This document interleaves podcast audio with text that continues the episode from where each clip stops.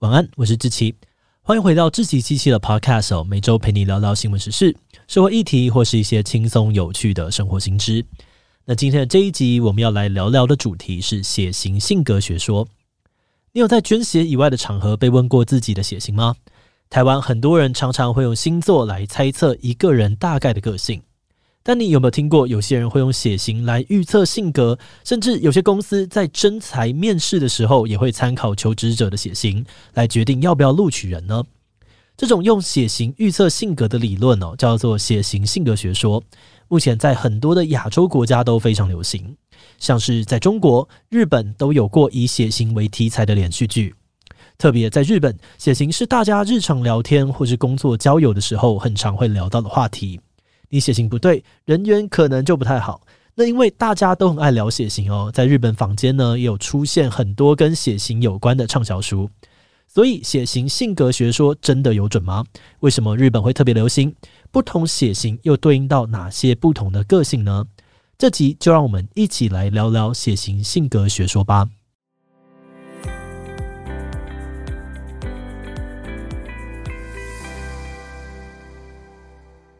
如果要做人格特质分析，其实已经有星座、算命跟心理测验等等这么多种工具了。那为什么还会需要一个血型性格学说呢？关于血型性格学说的起源哦，最主要有两种说法。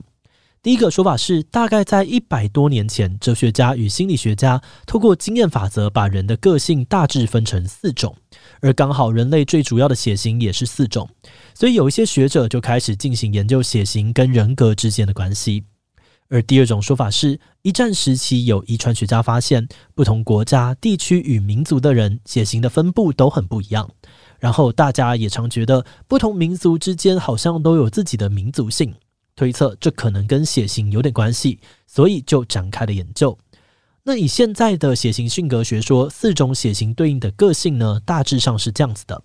：A 型的人被认为是比较合群、责任感强、谨慎、完美主义。因为不喜欢起冲突，还会极力避免纷争，但有的时候会优柔寡断。B 型的人特质是爽朗、直接、好胜、自由奔放，但缺点呢是有点自我中心，有的时候会不负责任。O 型的人特色是充满正义感、好奇心、行动力强、善于团队合作，但容易过度乐观跟冲动。而最后一种 AB 型的人被认为是热血行动派，善于社交、理性冷静，但缺点是喜怒无常、难以捉摸。好的，那在血型性格说出现以后，有些人就常常会用这个理论试图去解释一些知名的成功人士或是极端分子，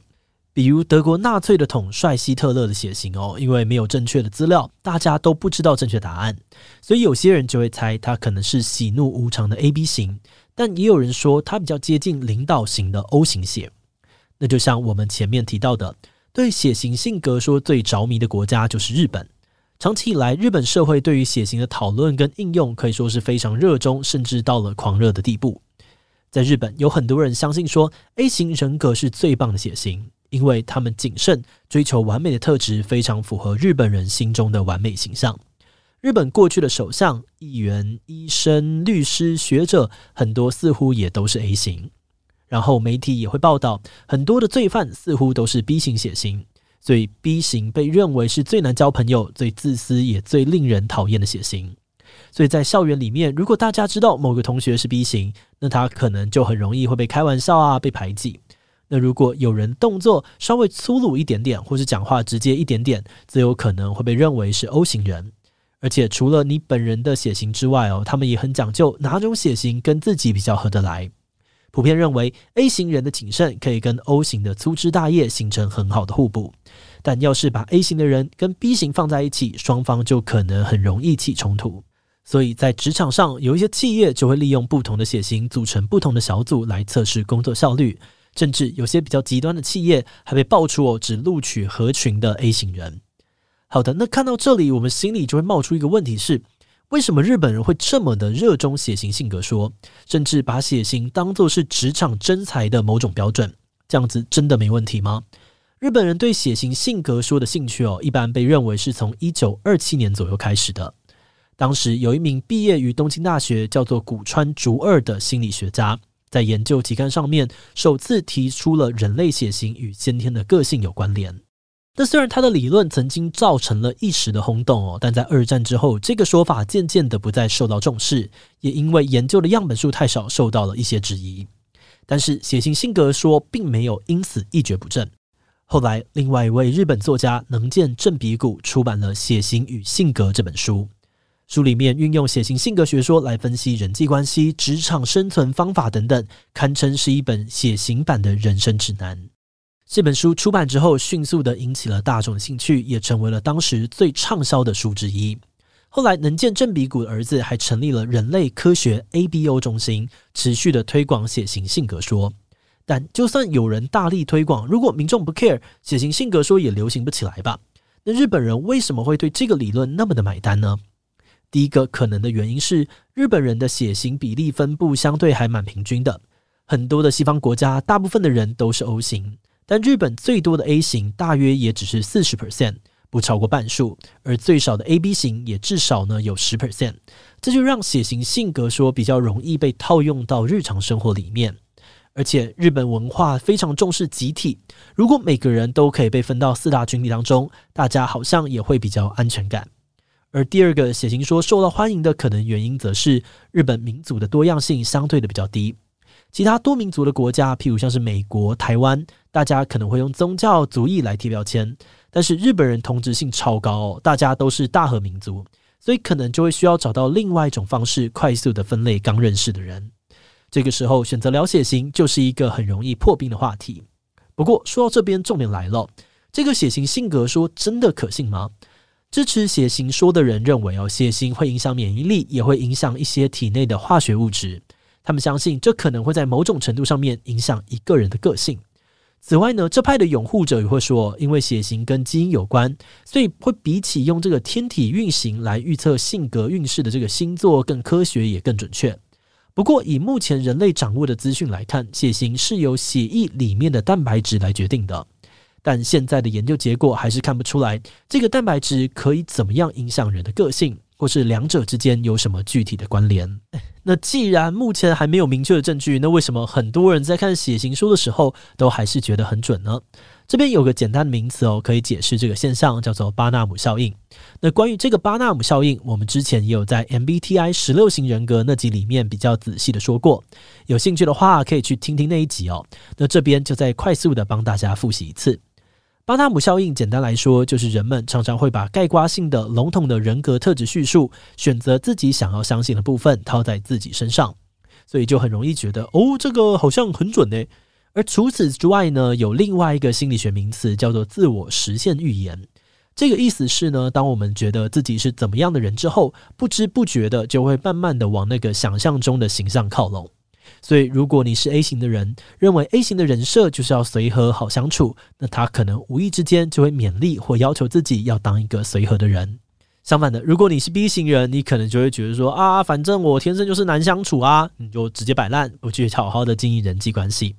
好的，那刚刚我们说到，目前的血型性格说其实缺乏了科学根据。不过，这些资讯难道日本人都不知道吗？嗯，他们其实都知道。虽然在日本聊血型大概就像我们聊星座一样，还是一个蛮常见的聊天话题，但这一二十年来，不相信血型跟个性有关的年轻日本人已经越来越多了。刚刚我们说到，日本人对于血型的刻板印象会出现在很多不同的生活场景。现在有越来越多人开始反思，认为那些因为血型而出现的歧视或是霸凌，可以说是一种血型骚扰。尤其之前哦，就连像是媒体啊、电视都会透过各种报道加深某些群体的刻板印象，所以在两千年初呢，就有一些民众开始抗议电视散布跟血型说有关的内容。后来主管机关要求电视台不能够再播放鼓励观众相信血型说的内容，政府也规定企业在雇佣员工时不得要求员工提供血型。所以有日本就表示哦，现代的日本人大多只是把血型当作是茶余饭后有趣的话题。基本上比较年轻的日本人多半都没有太相信血型性格说，但如果你稍微知道血型说的基本分类，那还是可以比较容易跟日本人打成一片的。最后，我们想要来聊聊团队做这一集节目的想法。虽然从比较近期的角度来看，血型可不可信的争论好像已经有点像是假议题了，但在这一次查资料的过程当中，我们还是蛮讶异，会看到不少企业最爱偏好某某血型的相关新闻。以营运来看，这种分类方式有助于企业加快征才的流程，减少成本。可是，这种贴标签的做法也相对有可能导致他们错失一些人才。那对于优秀的人才来说，这种筛选方式真的也蛮不公平的。更不用说各种生活中大大小小的刻板印象，光想就觉得，嗯，大家真的也是辛苦了。不过幸好现在有越来越多人开始重视血型骚扰的这个观念，关于这些先入为主的歧视啊，或是偏见，现在也比较可以被公开讨论。那这一集的最后，我们还是要提醒大家哦，虽然过度贴标签不好，但知道自己是什么血型还是很重要的。因为如果遇到什么突发状况，医生要帮忙输血的时候，知道你的血型就可以省下现场验血型的环节哦。好的，那么我们今天关于血型性格学术的介绍就先到这边，接下来就要进入留言分享的部分喽。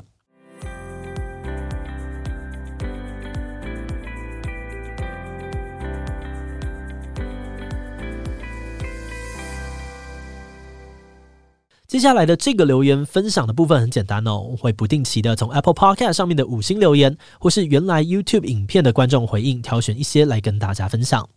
那第一则留言呢，是来自于这个 Blue Bloody Channel 这位观众，他说：“关于贝利美奶台的事，我一开始也是这么认为的，不是说自己是什么清流，但奶台看个几十分钟爽了之后，根本也不会想要再继续看下去，因为根本也没啥认同感。”自己也不是那种喜欢献殷勤、博实况主注意的，直到有机缘在工作场域与四乙合作，才发现他是真的有料，真正 touch 到次文化深层的人。后来才开始喜欢追他的台，而后对于他的思想、经营社群的方式也深感佩服，觉得他可以深耕很久。好的，感谢这个 Blue Bloody Channel 的分享哦。呃，其实我一开始是没有在看贝利的台啦，但是我从他做 YouTube 的过程当中，都觉得哇，这个人。执行力非常非常的好，然后最近我们也有一些合作，一起在讨论一些 VTuber 啊宅圈的小事情，我就觉得哦，他真的很有想法，而且他真的很喜欢，所以相信呢，未来贝利梅一定也可以做得很好。那或许我也会尬广跟上哦，一起来做一点宅宅的好玩的事情吧。好的，那第二则留言呢，是来自于 LC On 的留言呢。他说：“只听声音听了整集，真的声音超像，经常搞混哦，好像志祺在跟自己说话，要靠上下文跟一些细微的语气差异，还有内容来猜谁在说话啊。”我想这一集呢，应该是这个在讲我跟我哥哥的那一集哦。嗯。我们后来听听档案，发现如果是用 Podcast 平台听，音质被压缩之后好像还好一点点，但是在 YouTube 上面的声音好像真的是蛮像的啊！这真的是有点有趣的故事。不得不说，这种生长环境呢，还是会影响每个人讲话的调调很像。好的，那我们今天的节目呢就到这里哦。如果你喜欢我们的内容，可以按下追踪跟订阅。另外，我们在 EP 三十六也聊过一个十六型人格 MBTI。这据说是比较有科学根据的性格分类方式。如果你感兴趣的话，也很欢迎去听听看 EP 三十六哦。那如果你是对于这节内容，对我们的 Podcast 节目或是我个人有任何的疑问跟回馈，也都非常的欢迎你在 Apple Podcast 上面留下五星留言哦。那今天的节目就这样告一段落，我们就下集再见喽，拜拜。